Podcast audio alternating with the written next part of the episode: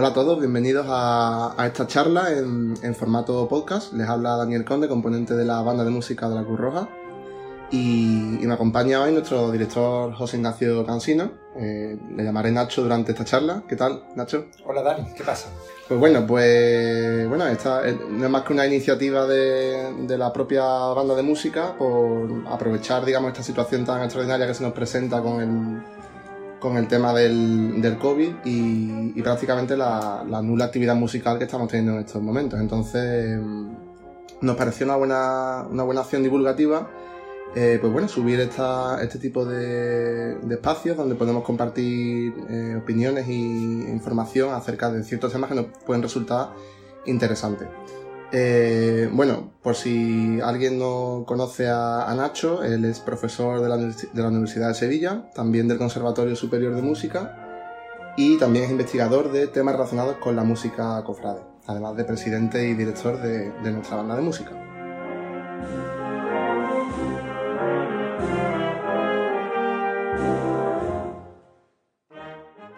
Sin más preámbulos, eh, si te parece Nacho, empezamos con el tema que vamos a tratar hoy, eh, que no es más que los inicios de la marcha procesional en, Sevilla. Bueno, como para los oyentes que, que, sepan que esto va a ser una charla distendida, eh, nos vamos a tutear con el permiso de vosotros. Y, sin más, pues bueno, eh, ¿cuándo podríamos decir, Nacho, que, que aparecen las bandas de música en Sevilla? Pues lo primero que nos tenemos que plantear es qué entendemos como bandas de música. Porque ahora mismo tenemos un concepto de una serie de instrumentos más o menos estándar, pero ya había bandas de música a principios del siglo XIX, sobre 1800 y poco, ¿no? En la, guerra de, la independencia contra los franceses, ya sabemos que había músicos mayores, que los músicos mayores eran el nombre de los directores de bandas militares. Entonces ya había bandas, pero claro, ¿Qué instrumento tenían esas bandas? Estoy hablando de hace dos siglos, dos siglos y algo. Pues tenían pífanos, flautas pequeñas, tenían tambores, tenían gaitas, que es un instrumento no típico, al menos aquí en, España, ¿no? En bandas de música, sobre todo aquí en el sur al menos, no es, no es la plantilla típica. Entonces, había muy poca variedad de instrumentos. El concepto de banda de música que tenemos en la actualidad viene a partir de la mitad del siglo XIX sobre 1850-1860. Bandas de música, decimos, participando en procesiones. En procesiones eh, y como la banda de música como tal, pero claro, la función que tenía la banda de música era, era el acompañamiento solemne en los actos, eh, tanto castrenses como los actos religiosos. Fue a partir de, esa época. Vale, vale, Y la pregunta del millón, posiblemente, ¿y por qué? Claro, porque en esa época y no antes, ¿no? Claro, esa, yo creo que es lo interesante creo que, de esto. Es un tema industrial totalmente, relacionado con la revolución industrial. Cuando dices industrial, que ¿te refieres a perfeccionamiento de, instrumentos? Eh? Exacto, cuando las fábricas empiezan a producir eh, instrumentos musicales en cadena. Antes los instrumentos eran, eran por luthieres, yo quería un clarinete, pues me lo construía un señor, si no de mi ciudad, de la ciudad al lado, me lo vendía y este señor construyó un clarinete. Pero si yo quería otro clarinete, pues me lo construyó otro señor y posiblemente no estarían bien afinados, o tendrían problemas de afinación, o tendrían diferentes ajustes.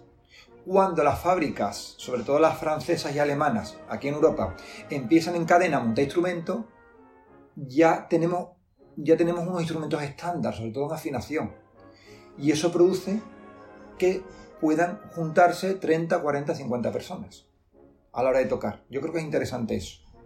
Claro, y aparte, bueno, del abaratamiento propio de, de las economías de escala, que algunos conocerán el concepto, que facilita el acceso a instrumentos a personas, independientemente de los estudios que tengan, pues... Así es, claro, una fábrica, eh, yo qué sé, eh, Selmer en Francia, eh, cuando construye en un día, no sé, me lo invento, construye 20 bombardinos, pues claro, el bombardino es más barato que si una persona tiene que encargarse del instrumento como tal. Claro.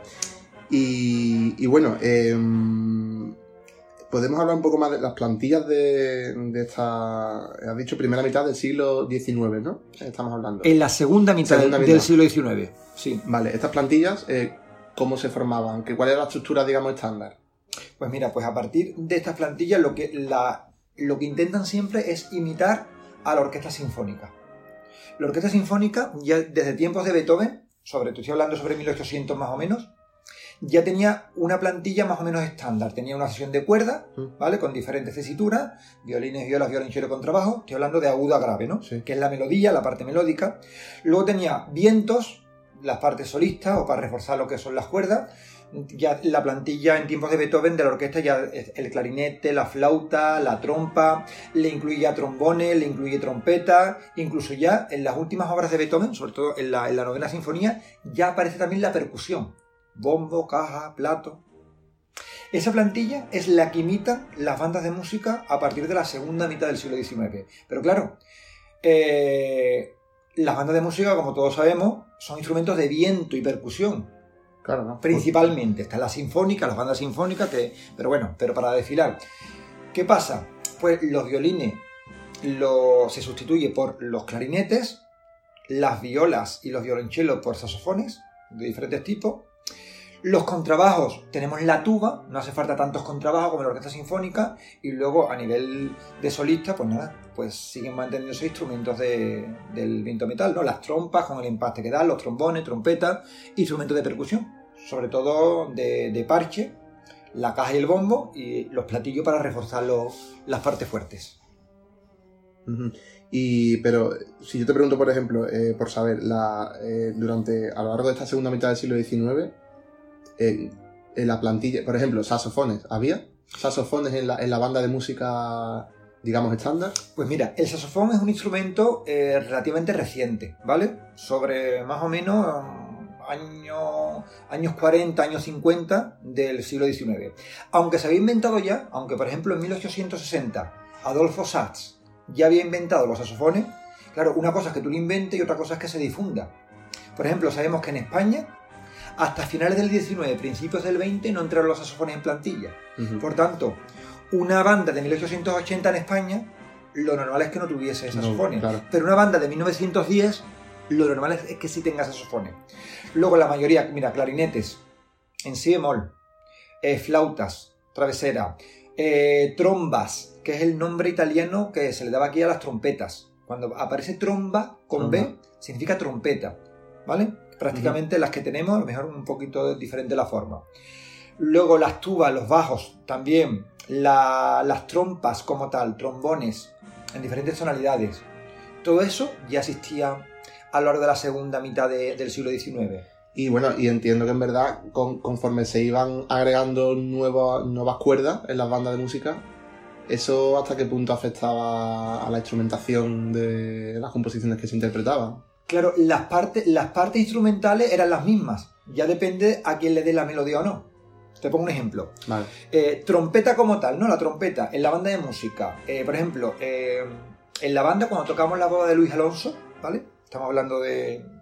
No, sé, no recuerdo ahora exactamente, pero vamos, me imagino que será sobre el último tercio de- del siglo XIX, ¿no? No hay trompetas como tal, están cornetines. El cornetín es de la familia de la trompeta un poquito más, más pequeño. ¿Qué pasa? Llega un momento en que el cornetín mm, se deja de utilizar, cae en desuso y lo suplanta la trompeta. Vale. Me, claro. me sigue la idea. Pero claro, la misma voz, de, además el cornetín también está en si bemol, la misma voz de cornetín la toca la trompeta. Incluso en los últimos años, en la actualidad estoy hablando, hay bandas que eh, tienen tanto trompetas como cornetines. ¿Vale? Para aprovechando el que tiene 80, 100 músicos, pues aprovechando.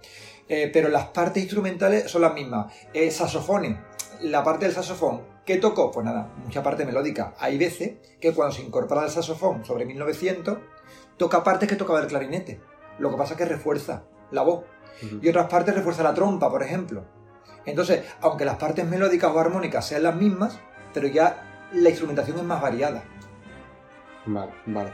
Eh, porque claro, si, si ya habláramos de, una vez, más o menos tener una perspectiva general de la estructura de las bandas de música, eh, durante entonces, que eso mm, com- comentaremos después, que se ha seguido evolucionando, que eso no ha sido algo que se ha quedado ahí estancado, porque Claro. la- ya hablaremos luego más o menos de la estructura de las bandas hoy en día, ¿no? Sí, Eh, estamos hablando, obviamente, por si alguien se ha, se ha podido perder, de las bandas de música de plantilla completa, ¿no? Estamos exacto. de las marchas procesionales en Sevilla, vamos a a tratar de, eso, de banda de música. No, banda de música. No, el, concepto que tenemos en Andalucía de cornetas y tambores, ni el concepto que, agrupación musical, de agrupación musical, exacto, de banda de música de plantilla completa. Eso es.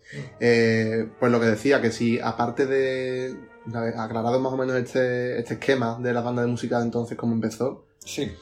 Eh, ¿Cuál era Em, el tema que nos, que nos, ocupa a nosotros, el de la Semana Santa, que además el que nosotros nos, eh, movemos. nos movemos. ¿Cuál era, cómo empezó el repertorio de las bandas de música en la Semana Santa por aquel entonces? Pues mira, eh, hasta en los años 80-90, la poca investigación que había sobre la marcha profesional en Sevilla pensaba que era la, la marcha fúnebre de, de José Fon y Marimón, el, abuelo de los Fon, de, de los Fon eh, de antaño, ¿no? El, eh, quien hizo Amargura, ¿no? Mm. También habría mucho que hablar sobre quién hizo no Amargura, pero bueno, sobre 1880 y algo, un músico militar que venía de Gerona, que era José Font y Marimón, hasta hace poco se pensaba que fue la primera marcha compuesta exclusivamente para una una dolorosa, aquí sevillana, pero luego los descubrimientos posteriores han visto que no, que no fue la primera. ¿Qué eh, marchas se tocaban en 1860, perdón, sí, 1860 1870? O sea, estamos hablando de eso, de la segunda mitad del siglo XIX. ¿Qué hacían los directores de banda aquí en Sevilla? Cogían obras que ellos conocían, que ya tocaban en banda, sobre todo áreas de ópera, áreas de ópera italiana, de música romántica, ¿vale? El romanticismo musical, entendiendo como el estilo del, del 19, y lo adapta para plantilla de música. O sea, esas mismas obras que había partituras para orquesta, las adaptan para, bandas de música. Y lo que hacen sobre todo son también adaptaciones de marchas fúnebres de compositores clásicos. Por ejemplo, Beethoven, eh, Schumann, tienen marcha eh, Chopin, la famosa marcha fúnebre de Chopin, que hoy en día los servitas se sigue interpretando, por ejemplo. Eran obras que a lo mejor eran para piano, para orquesta, y los directores de banda, los maestros de banda, que tienen conocimientos para ello, la transcriben para, para banda de música. Esto en, los inicios, ¿no? Que estamos hablando de la música procesional en exacto, estamos hablando, estamos hablando sobre todo de eh, aquí en Sevilla, eh, último cuarto del siglo XIX. Vale, ¿esto convivió en algún momento con, con marchas de carácter militar?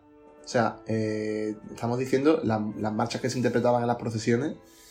Eh, o sea, si, estos autores no hubiesen hecho esas adaptaciones de la, de la música de ópera y demás, mm, ¿qué podría haberse interpretado en esas procesiones? Porque.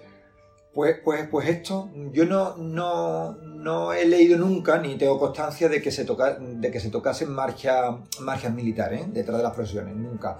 Yo, y me imagino que, es que lo que estoy comentando, claro, detrás de una dolorosa, y más con el concepto que había antes, que no es el concepto que tenemos hoy en día de la marcha rítmica andaluza de eh, detrás de nuestros pasos, pues nada, lo que te he comentado, Beethoven, Chopin, Schumann, Grieg, el ocaso de los dioses de Wagner, por ejemplo, la ópera alemana también, además Wagner en esa época era un, gran ídolo con sus eh, detractores y no detractores, eh, Tosca, Ione, esas áreas de ópera y esas partes de la ópera era lo que se tocaba. Hasta, mira, hay, te estaba comentando que, la marcha eh, fúnebre de José Fon y Marimón, mm. creo que es 1895, creo que estaba considerada la primera. Pero... Pero no lo es. No lo es, no lo es. Porque, mira, te, doy otro dato. Eh, Manuel Lerdo de Tejada, que era también un músico de esta época, este mm. señor era maestro de capilla del Palacio de San Telmo, de, los duques de Montpensier. Además yo lo, tengo un poco fichado porque en mi tesis doctoral era profesor de, la Academia de Música de la Sociedad Económica, entonces por eso lo, conozco. Le compone también una marcha fúnebre a la Hermandad del Valle, que por cierto, el título era Marcha Fúnebre. ¿eh? No es ese título ahora. Claro, hoy en día, como Marcha Fúnebre es un título muy genérico, es Marcha Fúnebre, en este caso dedicada a la Hermandad del Valle, y el de, eh, este caso de Manuel Lerdo, de Tejada, 1895, y también tenemos Marcha Fúnebre, la de José Foy y Marimón, pero en este caso dedicada a la Quinta Angustia. ¿Cómo se conoce? Como Quinta Angustia. La Quinta Angustia de Fon. Exacto. Aunque el la Quinta Angustia. O Quinta Angustia, aunque el título es, Marcha Fúnebre. Pues ese mismo año, 1895, también se compone una marcha, pero en investigación, cuando encontramos una fuente anterior, ya la, la tesis que decía que era la, que era la primera, lo quita. Entonces, como tenemos, como tenemos la edición de un pianista que, que había aquí en Sevilla, en esta época, que era eh, Rafael Cebreros. Lo único que sabemos de él que era pianista, eh, que, era, que era bastante afamado por los conciertos que, que daba, y tiene una marcha fúnebre que la que editada eh, del año 1868. ¿Cuál es el título? Marcha fúnebre. Marcha fúnebre. En este caso de Rafael Cebrero, para piano. Y en la portada, está editado por el editor Antonio Romero, los clarinetistas conocerán bien a, a este señor, dice que se interpreta con eh, bastante asiduidad en la Semana Santa de Sevilla. Estoy hablando de 1868. Por tanto, ya sabemos que en esa época ya había autor o autores que escribían exclusivamente marchas profesionales para la, Ah. la Semana Santa. Y bueno, y me parece curioso que aparte de. mm, Aparte de- del, del tipo de composición que estamos Ajá. hablando, que son que, mm, que son solemnes, eh, Sí, era, era el concepto de marcha fúnebre como tal, una marcha de, de desconsuelo, de tristeza, de solemnidad. No es Eso- el concepto que tenemos hoy en Eso es lo que quería decir, que aparte del origen de dónde vienen, eh, el, el carácter, que es que no sé, vamos, que hoy en día, detrás de un paso de palio, eh, tú escuchas, mm, afortunadamente se puede escuchar De todo. De todo. Claro. Eh, eh, hoy en día, mm, que más y menos tendrá su repertorio súper amplio, donde se puede interpretar marcha fúnebre como marcha de con cornetas y marcha de carácter alegre, ¿no? Y, pero que, hombre, que es curioso que hoy en día mm, lo vemos como es y no nos imaginamos que todo empezó de esa manera, ¿no? Claro. Con, con esos orígenes, con esa fuente, digamos, de, es verdad. que hemos comentado, pero todo súper eh, solemne y... Esa ruptura que ya llegaremos, eh, si vamos avanzando, sabemos todo que es de Manuel López Farfán. Pues El- mira, si, si te parece, empezamos a comentarlo, ¿no? Porque es- esa podría ser sin duda la... Tú has dicho ruptura, ¿no? Eh, Totalmente, eso, vamos, no, no hay nada más que ver que eh, analizar las primeras marchas que tenemos. Estoy hablando de, de- de la familia Fon, ¿no? El abuelo, José Fon y Marimón. Luego tenemos el padre, Fon Fernández, que el, el que fue director de la banda municipal, que tiene también obra, obra, obras bastante buenas. Eh, se me ocurre A la memoria de mi padre, 1899, Sagrada Lanzada también. Y luego tenemos los hijos, tanto Manuel Fondeanta como Andrés, ¿no? Por Amargura, Sola Dame la mano. Y esa ruptura de la que hemos empezado a hablar viene de la mano de... eh, Manuel López, López Farfán. Vamos, es la figura, ¿no? Podemos decir, es la figura que rompió el... Es la ruptura, es el revolucionario. Además que no, no, no hay otro. O sea, antes de Farfán no se ha compuesto en marcha con la estructura que conocemos hoy en día. Que ahora hablaremos, introducción... eh, Sí, esa estructura ya, ya estaba. La estructura, mira, el, director de la banda municipal, eh, Francisco Javier Gutiérrez Juan, tiene un libro magnífico que es La Forma Marcha, que ahí analiza la forma marcha con un montón de obras y aparecen un montón de, de ejemplos concretos. Yo, por ejemplo, me acuerdo El Capitán, una marcha una marcha va- valenciana, ¿no? De, una marcha militar, ¿no? Tipo paso doble marcha. Es, es, de, es de finales del siglo XIX, principios del XX. Ya tiene la, la estructura que estamos pensando todos ya. la introducción, primer tema, fuerte de bajo, se repite el primer tema, el trío como primera, el trío como segunda. Esa estructura ya estaba en el paso doble o en la marcha militar. Mm. Eh, la aportación de Farfán no es tomar esta estructura que ya estaba inventada y a partir de la, de la estrella sublime. No, la aportación de Farfán es meterle una rítmica y una alegría y una, un folclore andaluz, lo digo con, con todo el respeto y con, Y el cariño, vamos. y el cariño, final fíjate nosotros, la lo hacemos, lo claro, que los campanilleros y ese tipo de marchas como, como las tocamos. Totalmente. Y, y nada, y le, y le met- y le mete ahí un holgorio eh, que fue rompedor. Claro. Y Sevilla, nuestra Sevilla, como es tan, tan buena y tan mala, según se mire, y voy a decir otras palabras, pero aquí no lo voy a decir, eh, lo que hace es. Le- pudo haber odiado, pudo haber dicho que eso era blasfemia. Detrás de la- del palio de las siete palabras, ponerle ahí una palillera y un ritmo de, Claro. de campanilleros de Navidad, ¿no? Al parecer de, sacado de un Es coro de Castilla de la Cuesta, sí.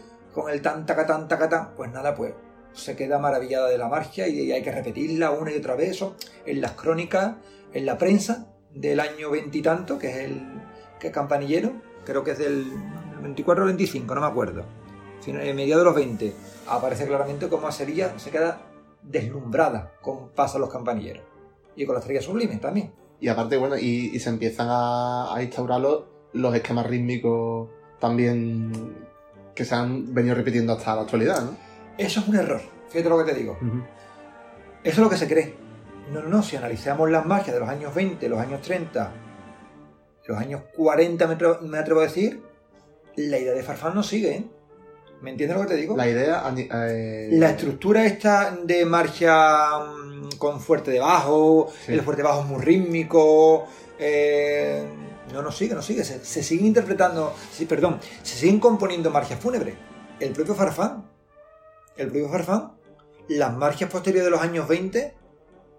Vamos, mira, la Semana Mayor, Impresiones del Jueves Santo, son marchas fúnebres, muy, muy personales. Mm pero son marchas, mm, entiéndeme, rancia, en el buen sentido de la palabra, ¿no?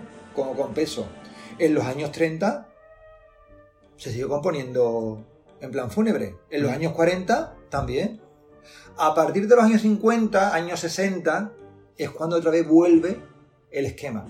Virgen de las Aguas, de Ramo, eh, ya sigue el esquema, de, el esquema de la estrella sublime. Introducción, primer tema, fuerte va, pero ya todo muy rítmico, ¿no?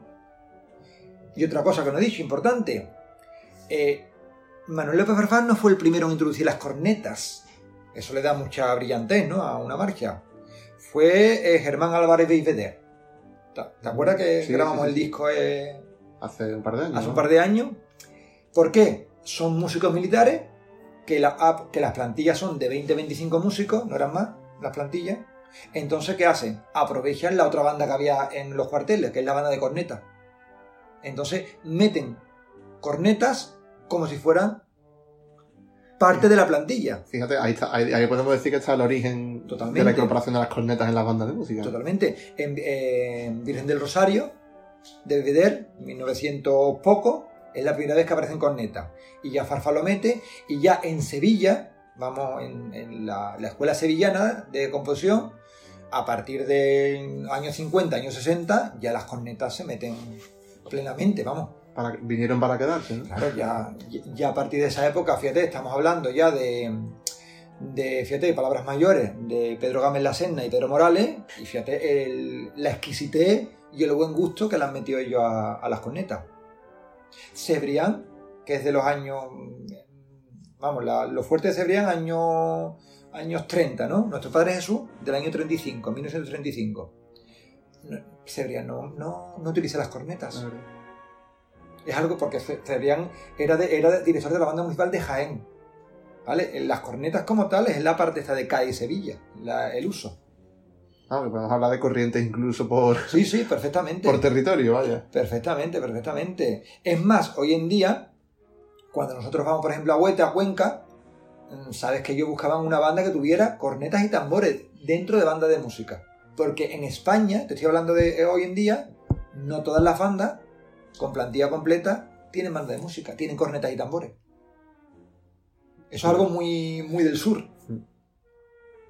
Y mm, con esta tendencia nueva que hemos comentado que, que empezó con Manuel López Arzán hasta, hasta el día de hoy, hemos comentado que, como tú has dicho, y yo reconozco que pensaba que desde que él empezó su trabajo de composición. Marcó tendencia. Marcó tendencia y este estilo se copió. No, hubo un paréntesis de unas cuantas décadas. Podemos decir en realidad que hasta hoy en día siguen conviviendo, obviamente, y, esperamos que por mucho tiempo sigan conviviendo estilos diferentes de compositores, con con, bueno, con, con, distintas inspiraciones y fuentes de inspiración. Totalmente. Y estilos, ¿no? Porque ahí está la variedad y... Yo creo que afortunadamente hoy, claro, el tema de, los medios de comunicación, claro, antes para componer, pues mm, ahora es mucho más fácil componer. Digo, digo técnicamente, ¿no? Con los, con los programas de ordenador, la educación musical no tiene nada que ver, vamos, mm, los músicos de primera categoría que tenemos aquí en Sevilla no tenían nada que ver con, hace 50 años, vamos, digo, de, músicos de, que tocan en, orquestas sinfónicas de, primerísimo nivel, ¿no? Sí, que aquí, no aquí podemos decir que no se cumple el, el dicho de cualquier tiempo pasado fue mejor. eh, mm, No, no, claro Porque que no. es verdad que muchas veces, se ha- vamos, por, por lo menos hablo por mí, eh, me ha dado la impresión de que muchas veces en el mundo cofrade y musical se ha sobrevalorado muchísimo la calidad y las plantillas de las bandas antiguamente. Tú escuchas ahora- hoy en día un audio de una banda de música en los años, en el año 98, 97 o, o te vas antes también. Exacto, y no y- tiene nada que ver con ahora. Da, da pellizco. Lo que pasa que, claro, que en el año 90, una de las pocas bandas más o menos en condiciones que había en Sevilla, l- pues ese era el, el nivel que había. Y ese era el máximo nivel. ¿no? Claro, quizás es que no tenía otra referencia con la que Claro, claro. Hoy en día, tocar como la mejor banda que sonaba en los años 90, hoy en día sería una banda mediocre mala. El nivel de afinación, el nivel de, de estructuras rítmicas que hay, el nivel de empaste, el nivel de todo no tiene nada que ver. Mm. En los discos que el diario de Sevilla hace unos años reeditó de vinilo, eh, era.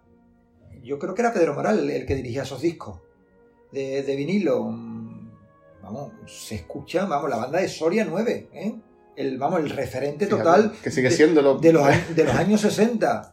Vaya, vaya la... Pero claro, en esa época era la mejor banda con diferencia, por Claro. un ejemplo, ¿no? De, Sí, sí, sí.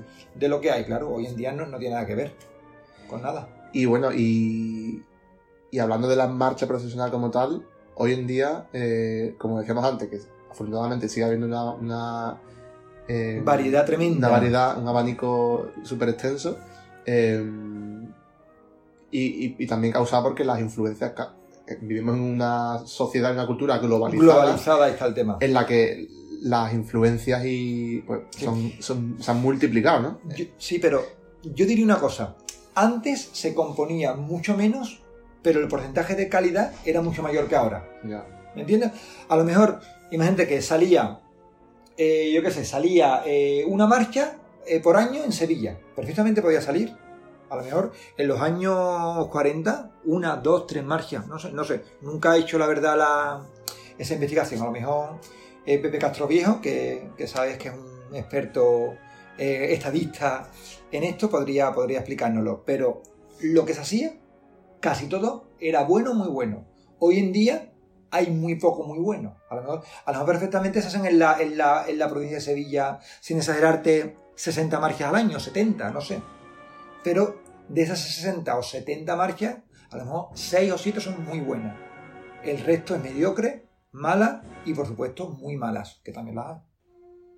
Bueno, eso es... Pero bueno, Eso es como todo, cuando aumenta la cantidad y, la- y Totalmente. las posibilidades, pues... Exacto. Hoy en día se compone muy bien, ¿eh? También, ¿eh? Hoy en día tenemos compositores de primer nivel.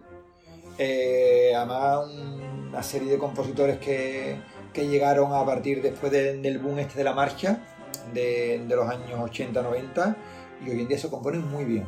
Profesores de conservatorio, profesores de composición. Además, hay una- un elenco de, de jóvenes compositores que rondan 30-40 años, que la verdad es que mm, hay mucha calidad. Mucha calidad. Poca, pero mucha. Poca, además estoy hablando de que hay 20 marcas de calidad buen, buena en Andalucía al año. Y hay 100 malas. Pero bueno, nos quedaremos con las 20 buenas. Y ya por ir terminando, eh, de las marchas que escuchamos hoy en día, en, la- en estos últimos años, mm, ¿qué podemos comentar, no sé, eh, en relación a la estructura musical, el estilo, eh, no sé, ¿qué podemos comentar así interesante? Pues un eclecticismo total. Una, una variedad y una mezcla de estilos tre- tremenda.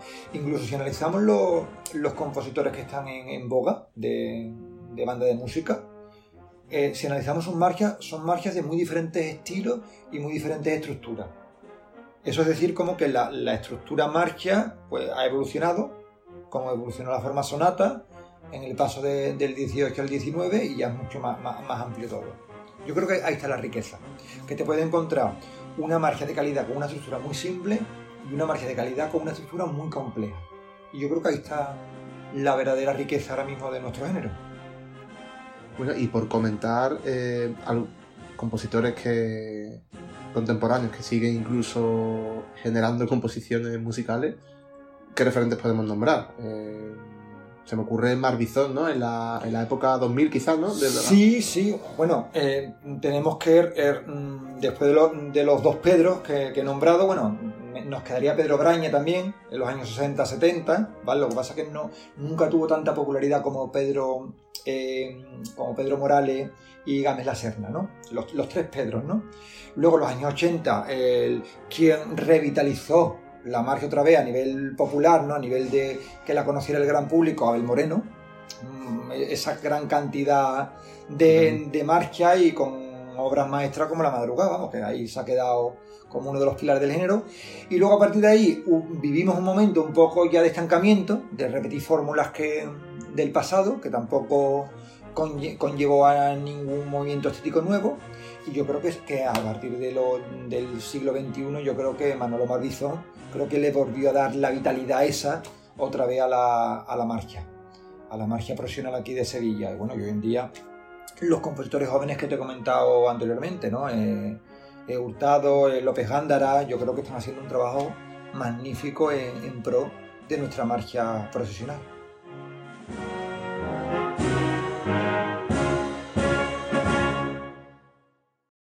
Pues bueno, yo creo que, para ser este, esta primera charla, este primer programa, pues esperemos que se vuelva que se vuelva a repetir. Nuestra intención es que, bueno, conforme vayan surgiendo temas e inquietudes que podamos compartir con vosotros, pues lo haremos.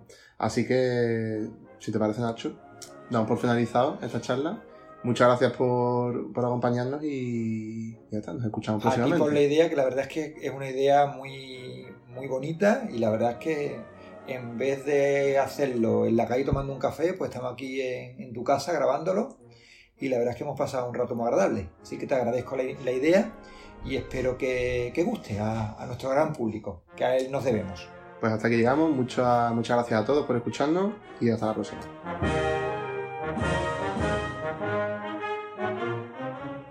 Búscanos en redes sociales como Banda Cruz Roja y envía tus ideas o sugerencias para futuros podcasts a nuestro correo info.